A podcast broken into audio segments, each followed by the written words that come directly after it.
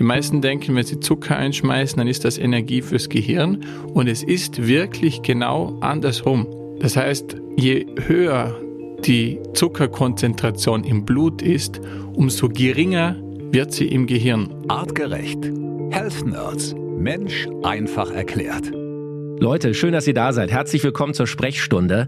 Wir sprechen ja in unserer aktuellen Podcast-Episode zusammen mit unserem Health Nerd Wissenschaftler Daniel Reheis über das Thema Reizdarm-Syndrom. Die Folge trägt den Titel 10 Millionen Deutsche leiden an Bauchschmerzen, Verstopfung, Durchfall.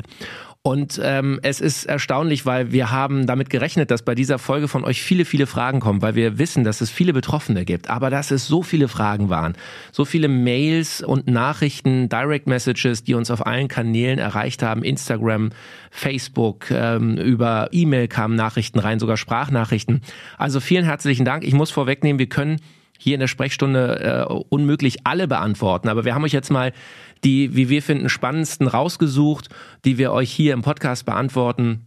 Und seid euch aber sicher, auch die anderen Fragen, die wir hier nicht besprechen können, werden natürlich schriftlich von unseren Experten beantwortet. Ihr bekommt also jeder eine Antwort. Daniel Reheis ist auch heute unser Experte hier in der Sprechstunde. Daniel, herzlich willkommen. Hallo Felix, ich freue mich. Daniel, warst du überrascht, dass wir so viele Nachrichten bekommen haben zum Thema Reizdarm oder hast du eigentlich damit gerechnet? Ja, nein, ich habe schon damit gerechnet, weil der Darm ist bei ganz vielen Menschen ein das zentrale Gesundheitsthema und das freut mich natürlich, wenn da entsprechend Rückmeldung auch kommt, wenn jemand den Podcast auch hört und äh, beantwortet natürlich die Fragen immer gerne. Super. Also, es hören natürlich viele, viele Menschen, viele tausende äh, Streams haben wir auf die letzte Folge ähm, bekommen. Und auch dafür großen Dank, dass ihr uns abonniert, dass ihr die Glocke drückt, dass ihr ähm, immer jede Woche bei uns reinhört, was es für Gesundheitsthemen gibt. Und wir fangen auch direkt an mit der ersten Frage. Bei Instagram hat uns Sausi Mausi geschrieben und sie schreibt, beschädigen Präparate mit Paracetamol die Darmwand gleichermaßen wie Ibuprofen. Also vielleicht für diejenigen, die die Hauptfolge nicht gehört haben, erstmal der Hinweis, macht das unbedingt, können wir euch nur empfehlen, hört erstmal die Hauptfolge, bevor ihr die Sprechstunde hört. Aber da gleich nochmal der Link. Daniel, du hattest gesagt, dass äh, Schmerzmittel, vor allem Schmerzmittel, die Darmwand extrem angreifen und den Darm in Unruhe bringen. Was können wir Sausi Mausi auf Ihre Frage zum Thema Paracetamolpräparate versus Ibuprofen antworten? Ja, also es gibt da keine super großen Vergleichsstudien von beiden, aber es scheint so zu sein, dass Ibuprofen, Diclofenac, Voltaren, dass die schon sehr darmtoxisch sind, also dass die die Darmwand massiv schädigen. Vom Paracetamol gibt es explizit auch Untersuchungen, die zeigen, dass ähm, das Medikament die Bauchspeicheldrüse und die Leber stark schädigt, was dann indirekt, weil dann die Verdauung nicht mehr gut klappt, weil wir brauchen sowohl die Leber für den Gallensaft als auch die Bauchspeicheldrüse für die Verdauungsenzyme. Beide brauchen wir, um die Nahrung richtig aufzuspalten, dann indirekt zu Darmproblemen führt. Also ich tue mir ein bisschen schwer, das größere Übel von beiden zu wählen wie schon im Hauptpodcast gesagt, das sind Substanzen, die man auf keinen Fall leichtfertig zu sich nehmen sollte. Das sind Notfallsmedikamente aus meiner Sicht, wenn man es wirklich nicht mehr aushält. Und die meisten nehmen es halt, weil es jeder nimmt, äh, ja, ich schmeiß mir halt mal da eine Ibu rein, ein bisschen Kopfweh, ah, dann noch, noch eine Ibu. Ich würde das wirklich nicht tun. Das hat mehr Nebenwirkungen als nur auf die Bauchspeicheldrüse und den Darm. Und das ähm, steht in keinem Preis-Leistungs-Verhältnis. Also das ist ein bisschen weniger Schmerz, was man äh, dafür erhält, was man dafür gesundheitstechnisch sonst bezahlt. Das würde ich nicht tun. Super. Daniel, hier kommt auch schon die nächste Antwort. Hallo, ich würde gerne eine Frage stellen. Ich, weiblich, 46 Jahre, habe seit über 20 Jahren Colitis ulcerosa. Korrekt ausgesprochen? Ja, oder? Mhm. Im Moment bin ich im akuten Schub und nehme schon seit Ende Juni Cortison, musste jetzt wieder auf 60 Milligramm am Tag erhöhen und die blutigen Stuhlgänge hören einfach nicht auf, beziehungsweise nur unter dieser hohen Cortison-Therapie. Was würden Sie mir empfehlen? Mit freundlichen Grüßen, Anja. Anja, vielen Dank erstmal, dass du ähm, ja, uns äh, so offen und so ehrlich schreibst, was du für ein Leiden hast. Daniel, was können wir Anja mit auf den Weg geben, um ähm, um ihr zu helfen?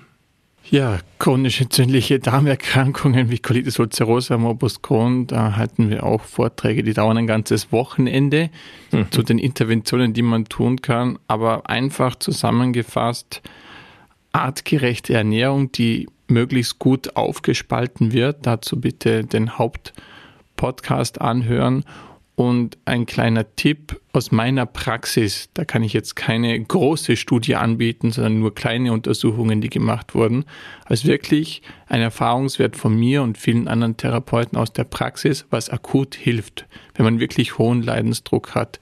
Das sind hohe Dosen an Lactoferrin zwischen 1,5 und bis zu 3 Gramm. Also 3 Gramm ist schon ziemlich viel nicht für den Körper, sondern eher, eher für den Geldbeutel.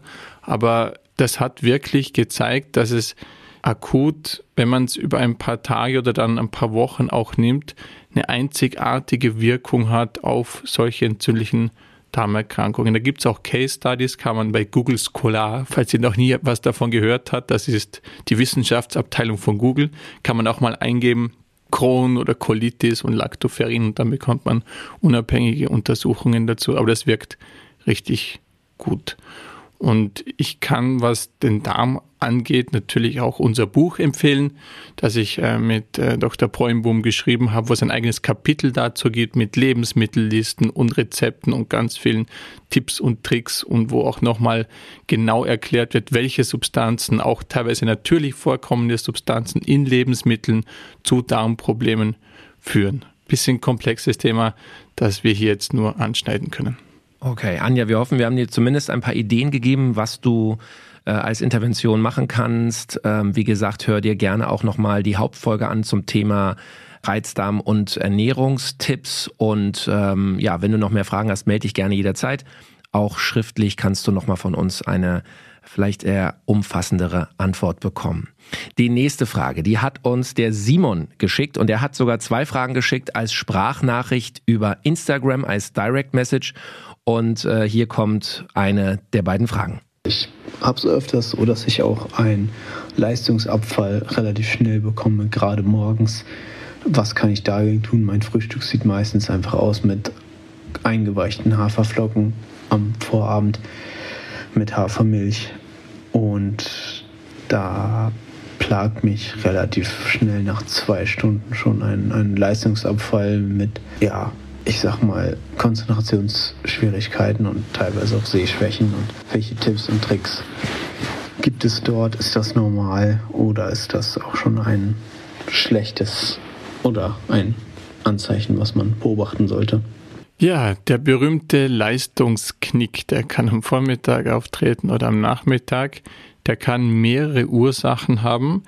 Erstmals gibt es ein großes Missverständnis in der Bevölkerung, wie Kohlenhydrate und Zucker funktionieren. Die meisten denken, wenn sie Zucker einschmeißen, dann ist das Energie fürs Gehirn und es ist wirklich genau andersrum.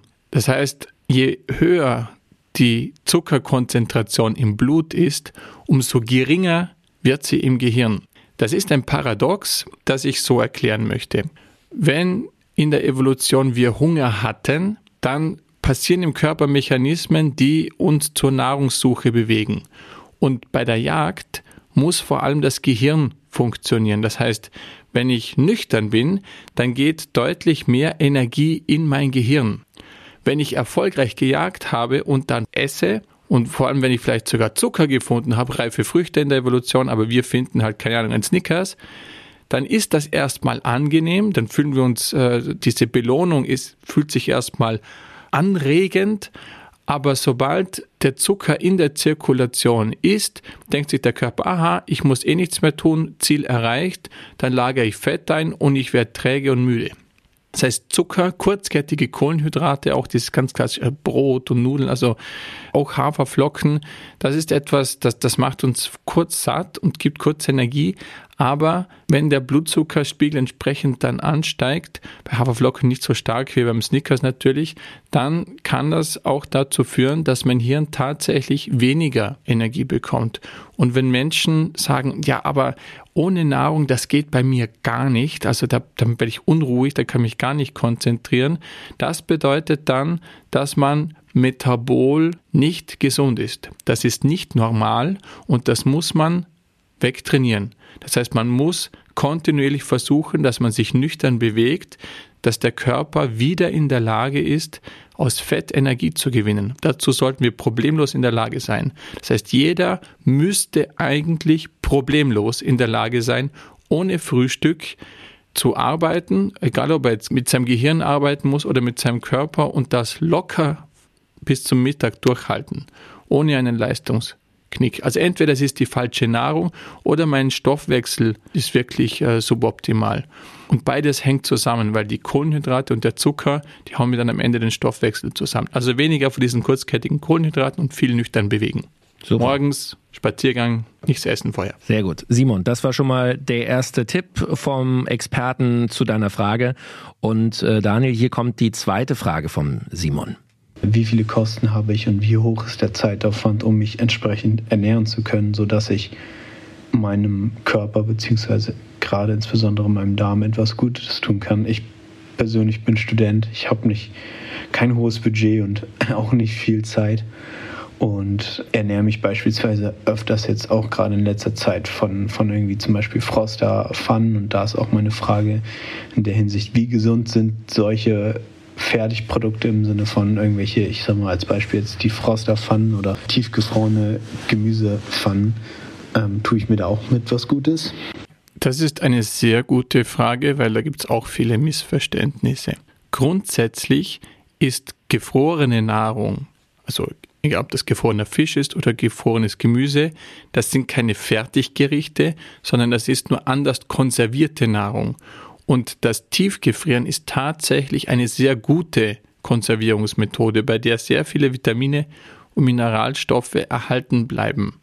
Das muss man unterscheiden zu dem fertig gekochten, beispielsweise wenn ich mir ein Chili con Carne in der Dose kaufe, dann ist das ein Fertigprodukt, das auch nicht unbedingt in einer optimalen Verpackung, also eine, eine Dose ist innen mit Plastik äh, ausgesprüht und dieses Plastik geht dann immer stark ins Essen.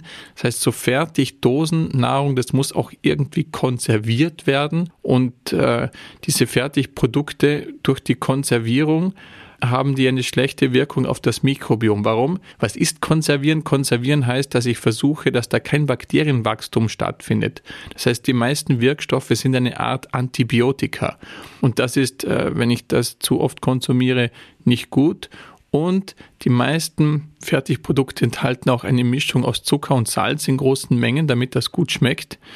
Und das hat auch verheerende Wirkungen äh, auf, auf den Körper. Also normalerweise, wenn man selber kocht, ist es relativ schwierig, zu viel Salz zu verwenden.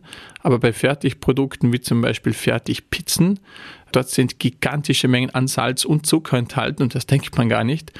Und darum sind Fertigprodukte, die können wirklich das allerschlimmste Nahrungsmittel überhaupt sein, wenn es wirklich so Päckchen Fertignahrung ist, aber das nur tiefgefrorene, so Froster beispielsweise, die haben teilweise auch, auch Pfannen, die kaum Zusatzstoffe enthalten, weil, weil durch das Gefrieren diese Zusatzstoffe, diese Konservierungsstoffe nicht notwendig sind. Und die sind durchaus empfehlenswert. Also man kann auch beim Aldi und beim äh, Lidl gibt es solche Fisch, so, so Dorsch und, und, und tiefgefrorener Fisch, der zwar nicht so super schmeckt, in einem, in meinem Topf ist der ganz gut, kostet 6 Euro das Kilo und ist ein absolut empfehlenswertes Nahrungsmittel. Also man kann auch mit kleinem Budget sich wirklich gesund ernähren. Super. Daniel, sehr konkrete Tipps. Simon, damit haben wir deine Fragen hoffentlich gut beantwortet. Und hier kommt schon die nächste. Ich glaube, die können wir recht schnell beantworten. Laura hat uns bei Instagram geschrieben, könnt ihr auch eine Folge zu Morbus Crohn machen? Ja, das machen wir sicher. Die ist auch geplant. Für die, die das äh, nicht kennen, vielleicht noch ein Satz dazu. Morbus Crohn ist was genau? Morbus Crohn ist die Autoimmunvariante, also die Form der Darmerkrankung, wo unser eigenes Immunsystem die eigenen Zellen angreift. Und das ist sehr, sehr unangenehm und offiziell nicht heilbar und das halte ich auch für einen Mythos. Super. Also auch da, Leute, werden wir euch konkrete Interventionen und Tipps geben, was bei Morbus Crohn helfen kann. Die nächste Frage, äh, die uns erreicht hat, ist von Silvia Wasshuber. Sie hat uns bei Instagram eine Direct Message geschrieben und schreibt, Hallo, meine Frage zur Podcast-Folge. Wie sieht das bei Kindern aus? Spricht man bei Verdauungsbeschwerden im Kindergartenalter Klammer auf, als Physiotherapeutin kommen oft auch Kinder sowohl mit Verstopfung als auch mit Reizdurchfall, Blähungen in meine Praxis. Klammer zu, auch schon von Reizdarm und wo setzt man da bei der Behandlung an? Und wie sieht es bei Supplementen in dieser Altersgruppe aus? Lactoferin als Kapsel geht noch nicht zu schlucken. Floral als Alternative? Frage. Liebe Grüße, Silvia. Ich werde das oft gefragt äh, und, und, und bei meinem Kind und dann sage ich, ja, ist, ist, ist Ihr Kind auch ein Mensch? Ja, ja, ja. Dann sage ich, ja, dann, dann genau gleich. Die meisten Menschen vergessen, dass heranwachsende Kinder deutlich mehr äh, Substitution benötigen würden. Leider sind die beiden Gruppen, die es am meisten notwendig hätten zu supplementieren, nämlich Schwangere und Kinder, bei denen ist man am vorsichtigsten. Würde ich nicht tun. Also natürlich gibt es gewisse Supplemente, die man, äh, Vitamine, Mineralstoffe, die man entsprechend auf die Körpergröße des äh, Kindes ein bisschen herunterbrechen muss. Aber im Großen und Ganzen kann man das genauso handhaben wie bei den Erwachsenen. Bei Lactoferrin kann man bis zum fünften Lebensjahr durchaus die Kapsel öffnen und den Kindern das irgendwo unterschmuggeln weil bis zum fünften Lebensjahr ist die Magensäure noch nicht so stark und dann wird das Lactoferrin in der Magensäure nicht so denaturiert und zerstört wie bei den Erwachsenen. Also das kann man durchaus ähm, so machen. Und ich würde meinen Kindern alles Mögliche unterjubeln. Omega-3-Fettsäuren, ein natürliches Multivitamin. Also die würden noch mehr supplementiert als ich. Super. Also das heißt, auch bei kleinen Kindern braucht man keine Sorge haben, ähm, eine gesunde Ernährung, äh, alle Interventionen, die wir im Grunde auch in der Hauptfolge genannt haben, artgerechte Ernährung, ähm, nicht hochverarbeitete, hochkalorische Lebensmittel verabreichen, sondern eher natürliche, frische Sachen. Viel Fisch, viel aus dem Meer. Das, äh, Daniel, können wir ganz klar sagen. Natürlich, Kinder sind ja auch Menschen und bei denen erst recht. Ja, wenn man intelligente Kinder will, also vielleicht wollen das manche Erwachsene nicht, weil sich die Kinder dann mit denen nicht mehr unterhalten, aber. Super. Guck mal, hier kommt schon die nächste Frage und ich glaube, die ist etwas komplexer. Anna hat uns geschrieben. Ihr Lieben, großes Kompliment an euch, an diese Folge. Das erste Mal, dass ich mich verstanden fühle, da ich mich wirklich viel bewege und mich sehr gesund ernähre. Ich dachte immer, es liegt daran, dass ich Lebensmittel nicht vertrage oder was auch immer. Dabei habe ich nie ein Muster erkannt, welche Lebensmittel ich vertrage und welche nicht, weil es irgendwie gefühlt tagesabhängig ist. Also habe ich mir nun euer Produkt Enzym bestellt und hoffe auf baldige Besserung. Nun zu meiner Frage. Ab wann sollte ich eine Besserung feststellen? Sollte ich zuerst einfach wie bisher weiter essen oder kann ich Zwiebeln, Bohnen etc. wieder frei mit Enzym konsumieren? Nicht, dass ich nachher auf der Couch mit höllischen Schmerzen liege, da ich das schon hinter mir habe, nachdem ich seit langem mal wieder Zwiebeln gegessen hatte. Ich freue mich auf eure Antwort im Podcast. Liebe Grüße und vielen Dank im Voraus. Eure Anna. Also, das mit den Zwiebeln, das gehört äh, zu einer Gruppe von sogenannten Intoleranzen gegenüber Kohlenhydraten. Das heißt, es gibt in der Nahrung ganz unterschiedliche Kohlenhydrate, die wir normalerweise gut aufspalten können sollten, aber aufgrund von Genetik, aber auch wegen falscher Darmflora oder entzündetem Darm geht das nicht. Das berühmteste Beispiel dazu ist die sogenannte Laktose. Die Laktose ist der Milchzucker und unter normalen Umständen müssten wir eigentlich diese mit Laktase aufspalten, also mit dem Enzym, welches den Milchzucker spaltet.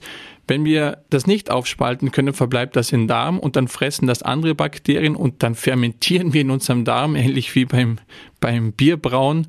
Und, und dann haben wir diese Blähungen und diese Schmerzen. Bei den Zwiebeln sind das die sogenannten Fructane und die Fructane werden im Körper aufgespalten durch das Enzym Alpha-Galactoidase. Also Milchzucker die Laktose durch die Laktase und die Fructane aus Zwiebeln beispielsweise, aber auch aus Lauch und anderen Lebensmitteln durch diese Alpha-Galactoidase. Und wenn mir die aus irgendeinem Grund fehlt, beispielsweise wegen einer nicht intakten Darmflora, also Bifidobakterien spielen da eine Rolle. Das heißt, wenn ich meinen Darm saniere, dann kann das sein, dass das auch besser wird. Aber um kurzfristig zu helfen, kann man die Alpha-Galactoidase auch als Enzymprodukt einnehmen. Das ist ein sehr seltenes Enzym, das kommt nicht so oft vor, aber in unserem Produkt in Enzym ist diese Alpha-Galactoidase enthalten.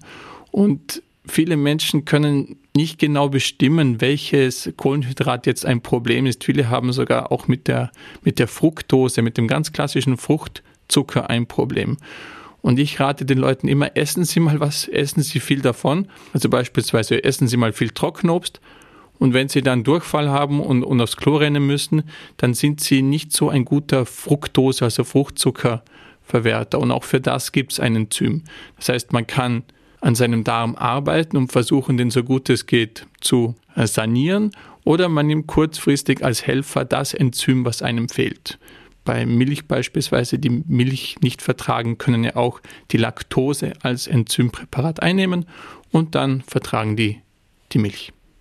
Daniel, ich habe es eingangs gesagt, äh, es sind so viele Fragen reingekommen und wir können äh, unmöglich alle beantworten hier in der Sprechstunde. Es sprengt einfach den Rahmen.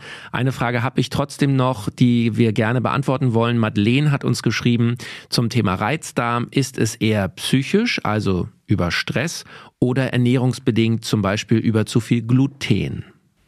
Oft ist es beides oder fast immer ist es beides. Ich erzähle manchmal die Anekdote, dass wenn ich in Brasilien bin, ich so ziemlich essen kann, was ich will und mein Stuhlgang ist immer gut. Das heißt, das Psychische, das Umfeld, der Stress hat eine so massive Auswirkung auf die Verdauung, dass sogar teilweise gesunde Nahrung nicht richtig aufgespalten wird und zu Blähungen führen kann. Und umgekehrt kann aber schon, wenn ich mich jetzt wirklich grauenhaft ernähre, also wirklich nur äh, Fertigpizzen und McDonalds. Das kann ganz unabhängig von meiner psychischen Lage äh, zu Darmproblemen führen, aber das führt dann ganz sicher auch zu psychischen Problemen. Das heißt, der Darm und Wohlbefinden ist sowieso nicht voneinander zu trennen und manchmal ist es schwierig zu sagen, was ist jetzt die Henne und was ist das Ei. Aber definitiv würde ich beides äh, betrachten und, und nicht denken, dass das eine oder das andere funktioniert. Also auch wenn ich meine Ernährung wirklich ganz konsequent umstelle, wenn mein Stressumfeld, mein tägliches dasselbe bleibt, dann wird das auch für den Darm äh, schwierig, sich äh, langfristig zu sanieren und gesund zu bleiben. Daniel, ganz konkrete, handfeste Tipps von dir hier in der Health Nerds Sprechstunde. Herzlichen Dank dafür. Leute, an euch nochmal äh, der Hinweis, wenn ihr Fragen habt, jederzeit rüberschicken. Instagram, Facebook, E-Mail über artgerecht.com oder über alle Kanäle. Ihr kriegt garantiert eine Antwort. Nächste Woche Donnerstag gibt's eine neue Folge der Artgerecht Health Nerds. Ich bin Felix Möse, sag herzlichen Dank, bleibt alle schön gesund und bis dahin, ahoi. Der Mensch im 21. Jahrhundert. Wohin hat uns die Evolution geführt? Wie hängen Körper, Psyche und Gesellschaft zusammen? Welchen Einfluss haben Ernährung, Bewegung und Stress auf den Superorganismus Mensch?